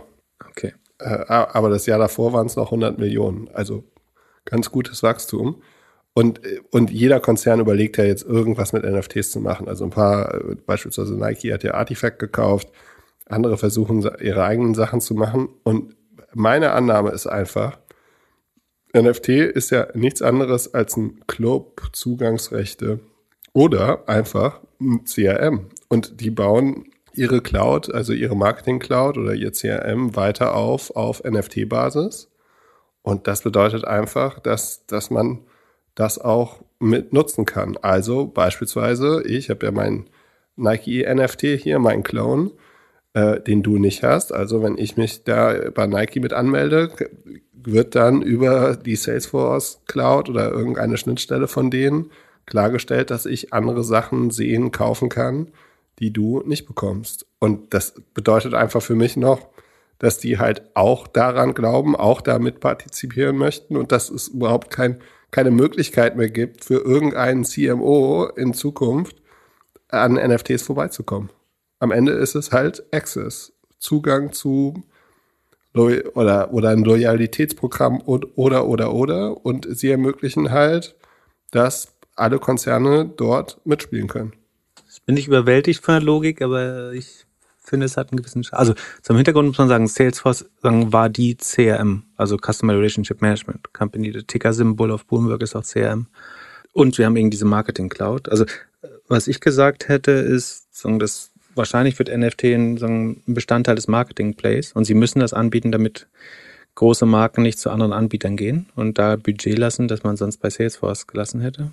Aber ich mag das, dass NFTs ultimativ ein CRM-Channel sind. Das äh, kann man eigentlich, es ist unmöglich, das zu leugnen. Also du äh, baust eine sehr enge Kundenbindung damit auf, weil du da jeden Tag deine bekloppten Schuhe anglotzt oder dein, äh, dein Clown da.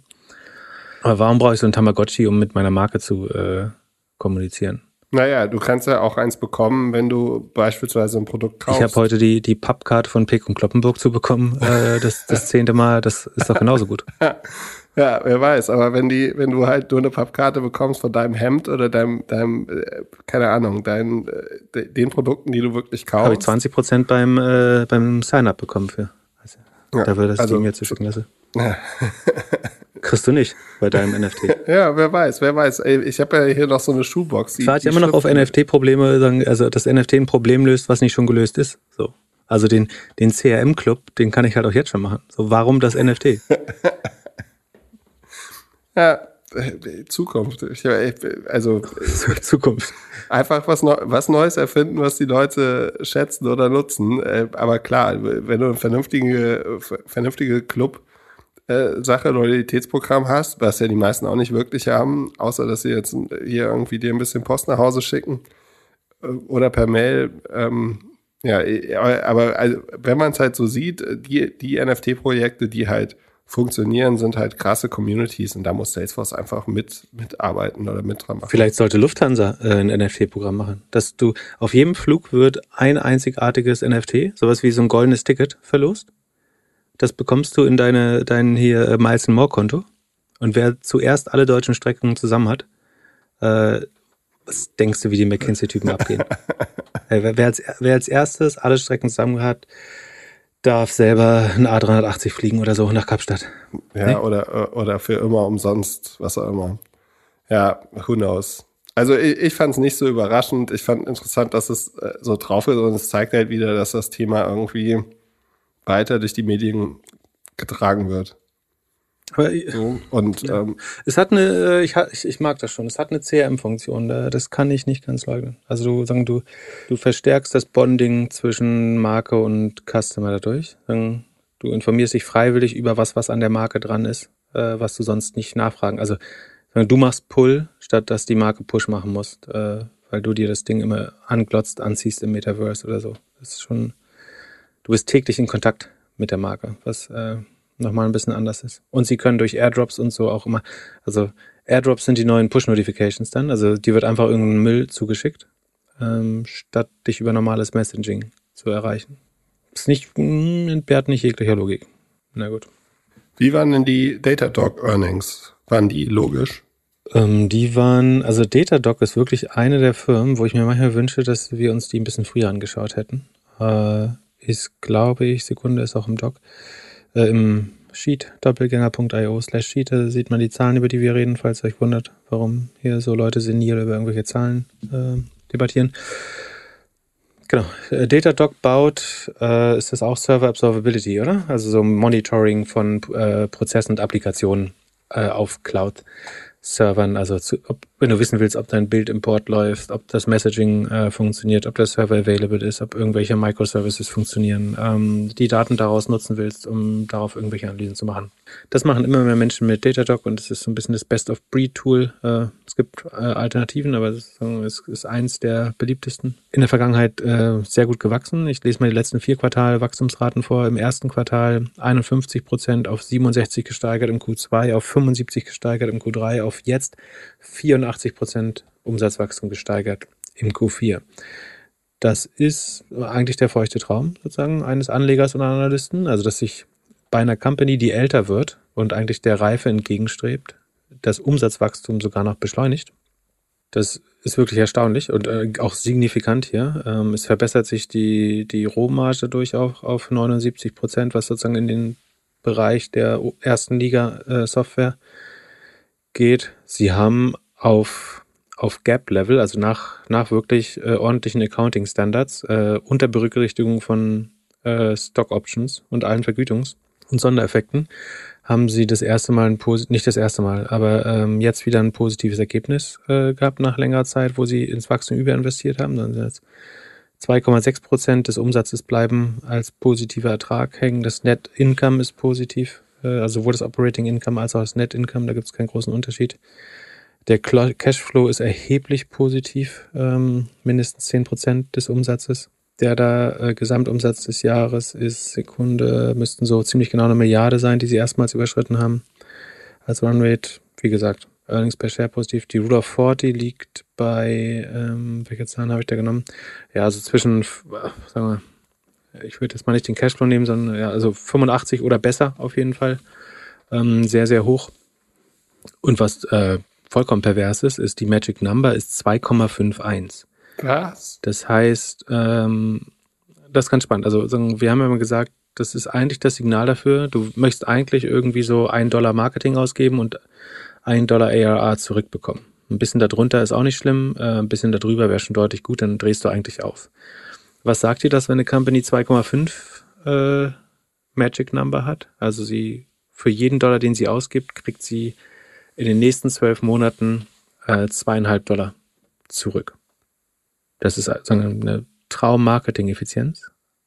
Aber siehst du irgendwelche Probleme dabei? Ja, sie geben nicht genug Geld aus.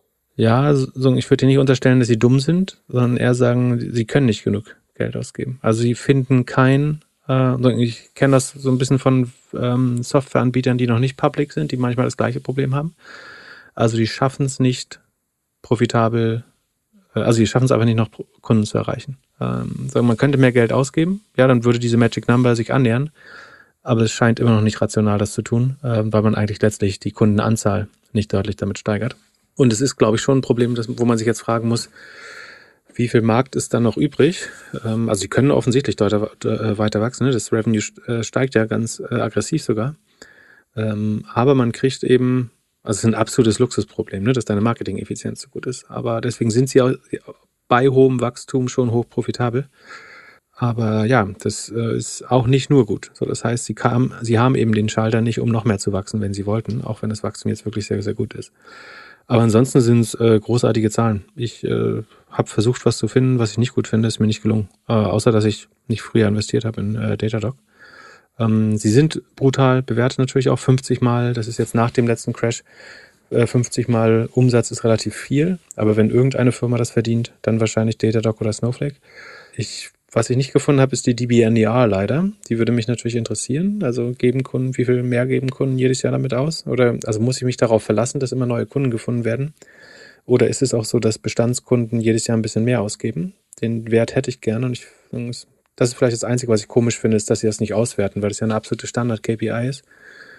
Ähm, die, es gibt so teilweise so anekdotische Sachen, dass jemand mal sowas wie 130 hat fallen lassen. Ich konnte es im offiziellen Reporting aber nicht finden. Wenn es jemand findet, äh, dann gern mal schicken. Aber ich konnte es auf Anhieb nicht finden. Das ist so ein bisschen ein Fragezeichen. Aber ansonsten, ähm, ich glaube, äh, besser geht's nicht. Also, dass du knapp positiv bist, trotzdem beschleunigt wächst, äh, ist halt hoch gepriced. Aber ich meine, wenn wenn man irgendwas hochpreisen wollte, dann halt äh, Datadog. Sieht gut aus, ist ein Zukunftsmarkt. Es wird sicherlich, ähm, also es gibt Konkurrenzen, du kannst es mit Elastic machen, äh, du kannst es mit anderen äh, Lösungen machen. Ähm, du, alle großen Cloud-Anbieter werden das selber machen. Im Moment sehen es halt super aus. Ich weiß gar nicht, was ich sagen soll. Aber wie gesagt, äh, ist auch nicht so wie, das ist jetzt ein No-Brainer, äh, blind kaufen, äh, das gibt's nie wieder so günstig, so einfach ist es nicht, sondern es ist halt auch relativ teuer bepreist. Hat auf jeden Fall einen Namen für irgendwie eine Firma, die 50 Milliarden wert ist. Datadog, findest du doof? Aber Doc ja, ist der Watchdog, also, der passt halt auf deine Prozesse auf. Deine Applikation. Ne? Ja, gut. Für, für den normalen Retail-Investor hört sich das irgendwie zu verspielt Es wird ein bisschen unterschätzt. Vielleicht ist es deswegen auch so spät auf unser Radar gekommen. Ähm, also ich habe die immer gesehen, äh, also wenn wir haben ja uns seit Jahren schon den sozusagen Wisdom Tree Index uns angeschaut. Da waren die immer relativ weit vorne, aber die waren auch relativ jung. Die sind noch nicht so lange an der Börse. Aber ja, Ärger. Und, und ich meine, was man auch relativ klar sieht, was der, der beste Indikator für Qualität ist da, dass die bei dem Crash, ähm, Sekunde, ich schau mal rein, aber die haben bei dem Crash halt kaum verloren. Ähm, also da hättest du jetzt auch nicht doll billig nachkaufen können. Die waren natürlich vorher hoch bewertet, aber sie sind nicht mehr deutlich günstiger geworden. So, die wollte hier halt keiner abgeben. Äh, auch bei Crash nicht. Ähm, deren Sie sind von einem Höhepunkt bei 192 auf 125 runtergekommen, also haben nicht ganz 40 Prozent verloren, ähm, sind aber schon wieder auf 164 runter und damit nur noch äh, so 15 bis 15, 18 Prozent äh, vom Allzeithoch entfernt, was verständlich ist. Ähm, hätte, das Krasse ist, die haben, soll ich mal sagen, was der Tiefpunkt war? Die waren mal vor für 77 zu haben. Na gut, das ist nur die Hälfte von heute oder ein bisschen we weniger als die Hälfte. Also 150 Prozent hätte man machen können. Und IPO müssen sie bei 33 gewesen sein. Das wäre, naja, was soll's. Äh, Water under the Bridge, das kann man alles nicht mehr ändern. Aber eine der spannendsten Aktien. Ja. Mitte, Ende 2019 hättest du eigentlich mitbekommen müssen, den, den IPO damals. Ja. Streu nicht nach Sand in die Wunde. Das Krasse ist aber, dass die Zahlen sich ja verbessert haben. Ne? Also die sahen halt, die, die sehen halt äh, jedes Quartal besser aus. Damals, äh, vielleicht habe ich sie mir sogar angeschaut und dann äh, doch wieder. Ähm, da, die waren ja mal kurz profitabel und vielleicht ähm, war es da, dass das Wachstum der Sekunde, ja, genau, ne, da, da, da, da war das Wachstum noch nicht ganz so nicht so geil. Ähm, und da sah es mir wahrscheinlich zu langweilig aus und dafür aber relativ hoch bewertet. Und was sie jetzt sehr schlau gemacht haben, ist wieder ein bisschen in die Verlustzone zu gehen. Ähm, also vom Cashflow her noch nicht mal, also Cash haben sie immer generiert, aber beim Gap Operating Income äh, sind sie in die Verlustzone gegangen äh, in vier Quartalen oder fünf Quartalen und haben dadurch aber das Wachstum total geil beschleunigt. So, alles richtig gemacht. Äh, und in der Phase wurde Wachstum ja auch viel mehr vergütet von der Börse oder bewertet. Ähm, und das habe ich, glaube ich, so ein bisschen verpasst. Ich habe mir die bestimmt mal ähm, äh, angeschaut damals. Und da sahen sie, waren sie aber bestimmt im Vergleich zu den Sachen, die wir uns sonst anschauen, nicht mehr schnell genug wachsend. Und jetzt haben sie so ein bisschen ähm, rechts geblinkt und überholt. Dann lass mal uns die Airbnb Live Earnings anschauen. Ich habe äh, Airbnb ins Sheet aufgenommen. Äh, Disclaimer, ich kann dafür immer nicht ganz, äh, ich werde da nicht ganz so viel wertend zu sagen, weil ich ähm, im, im Aufsichtsrat eines Konkurrenten äh, bin, sozusagen, und da mich deswegen gar nicht so viel wertend äußern sollte. Wir besprechen aber nur mal äh, kurz die Zahlen.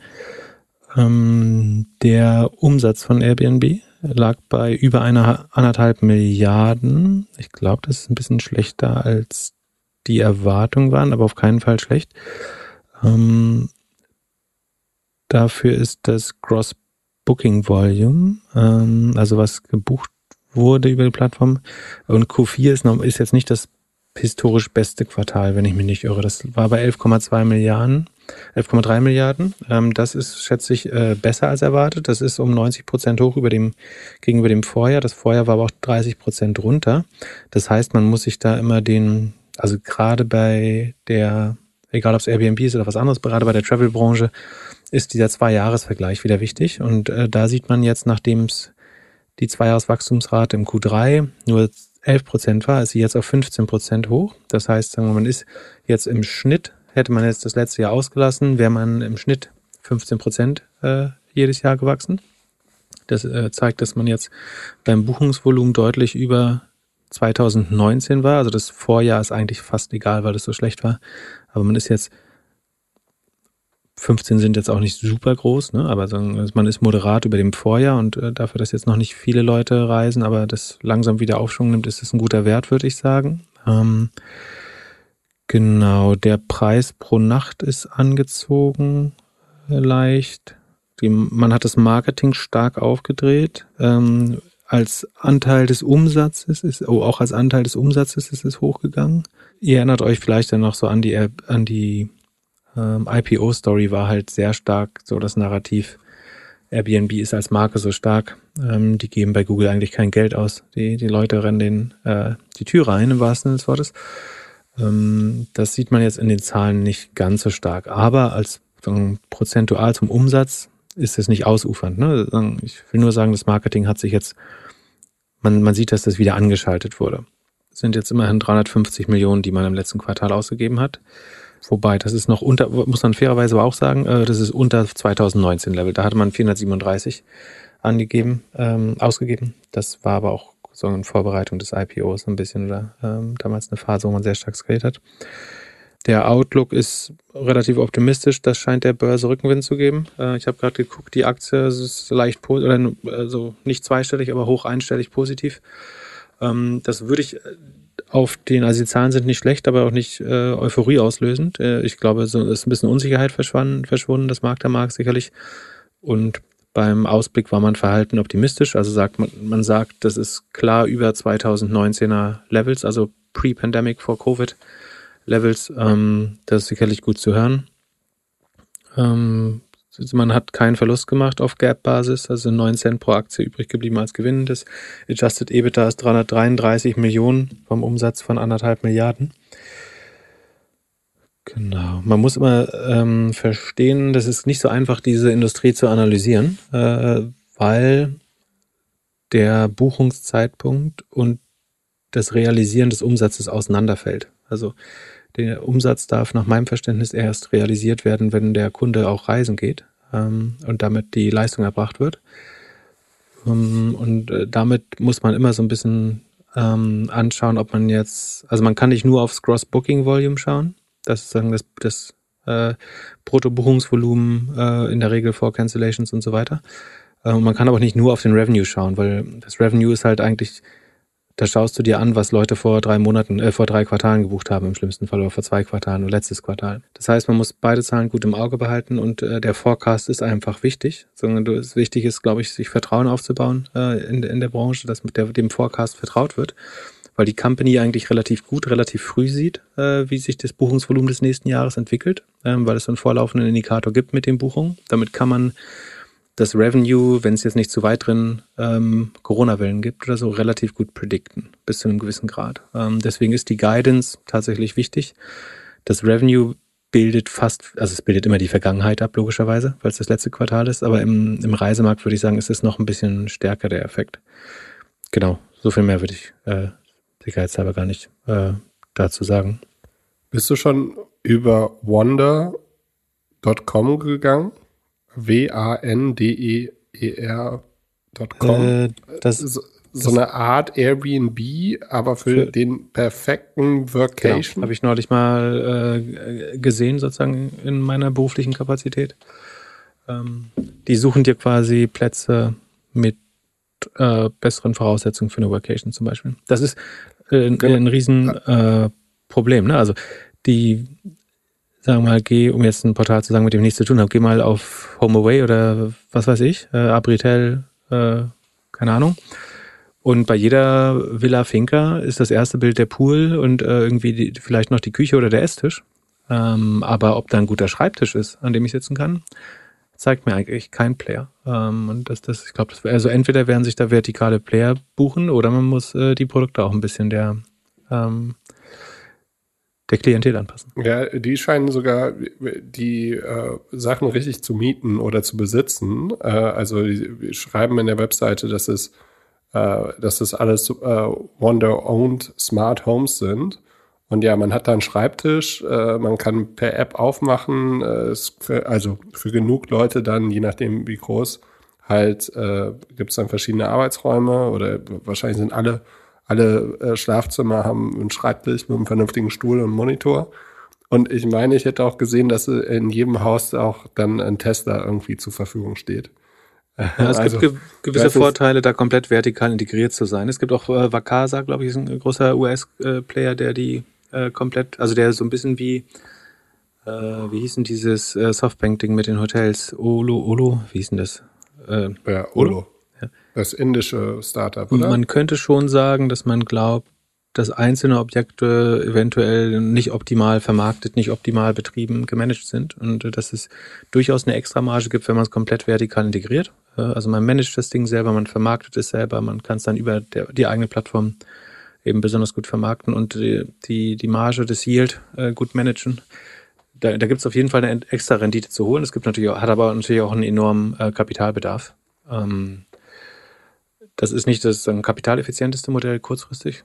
Äh, langfristig wird es da wahrscheinlich äh, integrierte Player geben, die sagen, wir bauen eine Marke auf, die für einen Use Case einfach auf der ganzen Welt ein paar so Flagship-Objekte hat, die dann aber richtig gut gemanagt sind. Ähm, könnte ich mir schon vorstellen, dass sowas ähm, weitergeben wird. Das wäre übrigens, äh, das, das wäre, äh, jetzt denke ich gerade dran, ähm, bei diesem SPV bei Audioboom. Du könntest ja theoretisch die Hörer der Podcasts an den Royalties beschäftigen. Also du könntest die, du könntest entweder mit einem NFT oder einfach einem äh, Finanzierungsprodukt die Hörer, die Fans eines Podcasts Geld raisen lassen dafür, dass der auf die äh, Plattform wechselt. Und dann kriegen die später die Werbeeinnahmen zurück dafür, dass sie sich die anhören müssen. Also du baust genau dieses SPV aber das so neufundmäßig tokenisiert, was weiß ich, ähm, lässt, äh, damit da keine Banken und äh, große Länder Geld dran verdienen, sagst du, das können ja auch die Fans und die Hörer machen. Die borgen der Plattform das Geld, um die großen Stars dahin zu holen. Und danach bekommen sie ein bisschen äh, Werbegeld davon ab. Und dann äh, kriegt das eben nicht mehr das SBV, sondern äh, Genossenschaft aus Zuhörern, die dann natürlich gerne Werbung hören, weil sie wissen, das Geld fließt in die eigene Tasche könnte ich als Hörer dann, je mehr ich höre und je mehr Werbung ich höre, würde ich dann auch mehr Geld verdienen. Wenn du ja, wenn es tatsächlich über einen Smart Contract machst, könntest du es sogar so anteilig machen, dass wenn du mehr hörst, dass du mehr von den Royalties oder den Erwerberlösen äh, zurückbekommst. Das wäre eine Möglichkeit. Ja. Äh, unsere Hörer und Hörerinnen wissen ja, dass wir verteilt sind zwischen Hamburg und Berlin. Also du in Berlin, ich in Hamburg. Und in Berlin habt ihr ja den ein oder anderen IPO schon gehabt. Also in Hamburg jetzt nicht ganz so viele und deswegen habe ich scheinbar auch heute ein, zwei E-Mails oder mehr äh, dazu bekommen, dass Rebell, der Secondhand E-Commerce Marktplatz, wohl ein IPO macht. Aber nicht in Hamburg. Nicht in Hamburg, in Schweden. Dort äh, und äh, meine erste Suche geht ja dann immer auf Twitter. Äh, dort äh, hat äh, Alexander Husing und äh, Jochen Krisch haben sich da so ein bisschen drüber unterhalten auf Twitter. Und es scheint wohl so zu sein, dass so kleinere IPOs in Schweden ganz gut funktionieren oder in skandinavischen Ländern. Weil, was man lesen kann. Weil die schwedische Krone äh, zehnmal so viele Einheiten hat wie der Euro. Und deswegen ist es einfacher, da ein Unicorn zu bauen. Alles, was bei uns 100 Millionen wert ist, ist bei denen eine Milliarde wert. Schwedische Kronen. Nein, Entschuldigung. Äh, äh, ist es tatsächlich so, dass äh, man redet von einem äh, Umsatz von 26 Millionen Euro. Da hätte ich gedacht, macht man noch kein IPO. Ich kann mich noch erinnern, dass Shamath irgendwie. Äh, Außenumsatz, ne? Also ja. das ist GMV, das ist ja eine Plattform, die 30% Take Rate immerhin hat. Ne? Also sagen, da kann jemand, als Second-Hand-Marktplatz für Taschen, äh, davon behält der Marktplatz so rund 30%, je nachdem, ob es managed ist oder nicht.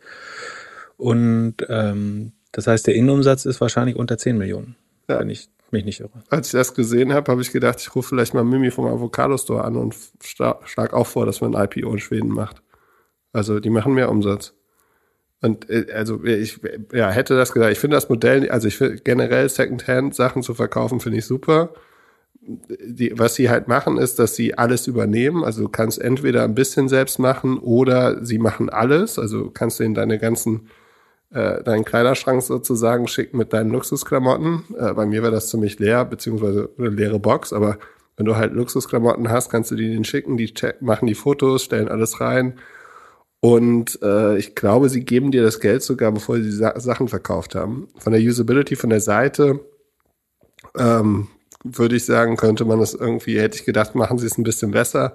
Ich habe jetzt, äh, also ich würde halt die Produkte zusammenführen. Also wenn eine Handtasche fünfmal verkauft wird, dann würde ich halt daraus eine Handtasche machen. Aber ich kann auch aus äh, früherer Erfahrung äh, sprechen, dass das technisch nicht so einfach ist, wie man sich das irgendwie vorstellt.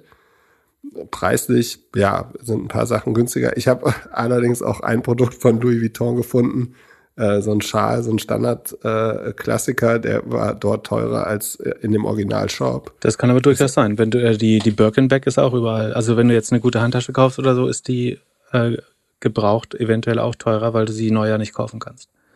Weil ja, bei einem Louis-Schal ist es jetzt vielleicht nicht so, aber das kann nee, schon sein. Also genau. Also der Louis-Schal gibt's neu auf der Webseite äh, von Louis. Also ich glaube, dass, äh, ja, da, keine Ahnung, wer, wer, wer, wo da der Fehler drin ist. Aber ja, äh, und äh, so ein bisschen äh, das Witzigste an der Nummer, das sieht man auf Celine, die ist mittlerweile CCO. Ähm, die war ganz, ganz früher, kann ich mich noch an sie erinnern, da war sie bei Giga Local und hat hinter Sebastian Diemer den Laden übernehmen müssen oder dürfen. Und ja, dass die jetzt ein IPO gemacht hat, bevor Dima Creditec an die Börse gebracht hat, ist, ist schon ganz äh, amüsant. So, ähm. ich, ich würde mich vielleicht äh, im Sinne des guten Stils einfach enthalten, weil ich äh, A in einen äh, nicht direkten, aber ähnlichen Konkurrenten investiert bin und über einen Fonds in den dritten äh, noch.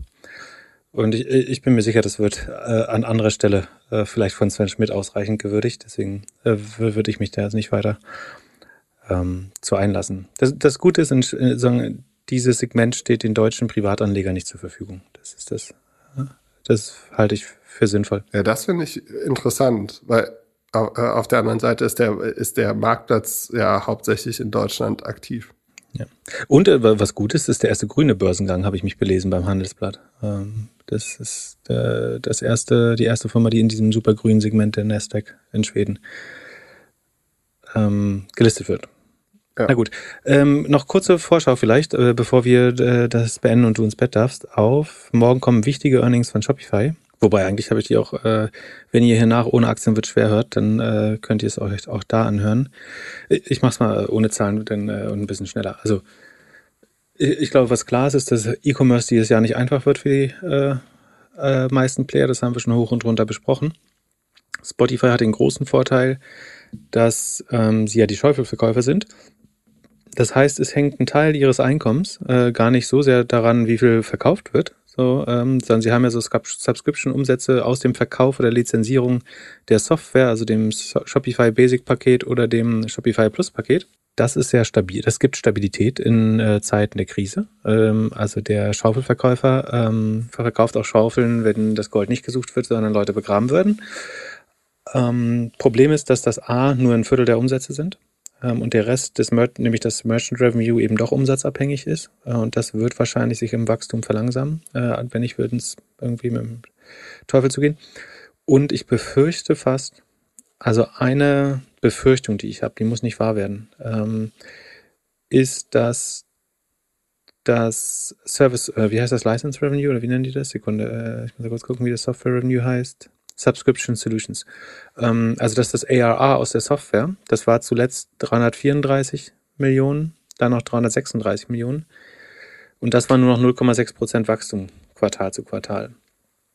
Ähm, ich bin mir sicher, dass man heftig gerudert ist, dass das wieder ein bisschen hochgeht. Das könnte man durchaus vorstellen, dass manche Shops, sagen wir ein Restaurant, was ein Shopify-Shop gemacht hat, um eingeweckte, äh, eingeweckten Wurstgulasch zu verkaufen, ähm, den auch vielleicht wieder zumacht, äh, teilweise jetzt. Und das, sagen wir, sagen wir gönnen Shopify und Tubulitka natürlich Besseres, aber es gibt ein Szenario zumindest, ich weiß nicht, wie wahrscheinlich das ist, dass diese Software Subscription Revenue erstmals Nullwachstum macht oder sogar runtergeht. Ähm, ich würde sagen, es ist eher unwahrscheinlich, aber es könnte sein. Und es wäre halt relativ desaströs, weil es letztlich implizit sagt, dass sie eine äh, eine Revenue Churn haben. Äh, und das entweder weniger, das ist wahrscheinlich weniger Händler, oder nee, dann heißt es fast zwangsläufig, dass du weniger Händler hast. Ähm, und dass der Mehrumsatz der Bestandshändler das nicht mal mehr kompensieren kann. Ähm, wäre meiner Meinung nach die logische Schlussfolgerung daraus. Und das wäre für die Gesamtwachstumsperspektive von Shopify nicht grandios. Shopify kann trotzdem weiter wachsen, nämlich wenn das Volumen, das Handelsvolumen der einzelnen Händler weiter wächst, dann würde das Merchant Revenue eben auch weiter wachsen. Äh, und das wird es bestimmt tun, aber auch das langsamer. Ähm, ich habe mal in unser Sheet so ein paar Schätzungen geschrieben, die ich mir vorstellen könnte. Die sind jetzt noch verhalten optimistisch. Ähm, ich glaube, ähm, Shopify hatte viele einfache Quartale. Vielleicht haben sie die Energie jetzt in, in einem schlechten auch mal ein bisschen mehr zu geben, noch mehr zu geben ähm, und das rauszuholen. Wenn sie viel Glück haben oder gut gemanagt, gut gearbeitet haben, dann schaffen sie über eine Milliarde Merchant Revenue. Das wäre nochmal ein Anstieg um 43 Prozent nach bei zuvor 50 Prozent. Das wird aber unheimlich schwer. Ähm, und vielleicht schaffen sie eben doch noch ein minimales Wachstum beim Sub Software Subscription Revenue hinzubekommen. Ähm, aber wenn eins von beiden nicht passt, dann äh, beim, beim GMV werden sie über 50 Milliarden liegen, relativ sicher. Da bin ich mir wiederum relativ sicher. Ähm, das ist ein Viertel von dem, was Amazon macht. Äh, ein bisschen mehr als ein Viertel sogar. Das ist echt beeindruckend. Und damit kommen aber die gleichen, also die Geschichten, die wir früher bei Amazon erzählt haben, äh, das sind hier die Game of Thrones Drachen, die irgendwann eine ganze Stadt fressen müssen, um noch zu wachsen. Die kommen halt auch so ein bisschen auf Shopify zu. Und wenn Shopify hat halt schon zwei Millionen Händler ähm, und irgendwann kannst du halt nicht jeder, der Händler sein will, ist schon Händler, würde ich jetzt vorsichtig, vorsichtig sagen. Ja. Und jeder kleine Händler hat auf jeden Fall Mühe, äh, Marketing vernünftig auszusteuern. Ja, und viele haben auch, äh, genau, ah, das ist, das habe ich bei Ohne Aktien wird schwer nämlich auch gesagt, dass der ihr, der Lieblingskanal äh, hat ja so ein bisschen Trouble, glauben wir. Äh, Facebook und Instagram, den, da geht ein bisschen die Attention weg, das hilft Shopify auch nicht. Äh, da steuern sie sehr strategisch dagegen, indem sie mit TikTok kuscheln. Das ist natürlich vollkommen richtig. Das machen sie auch schon nicht erst seit diesem Quartal, sondern seit letztem. Ähm, das ist der richtige Weg, sich da Zugang zu besorgen zur Attention. Aber ja, es, ähm, ein paar Händler haben bestimmt auch rausgefunden, dass es langfristig einfacher ist, sich auch einfach ein Gehalt zu zahlen, zahlen zu lassen von äh, Facebook, Apple oder Amazon, äh, statt äh, irgendwie zu hasseln, um für den eigenen Shopify oder Amazon Shop.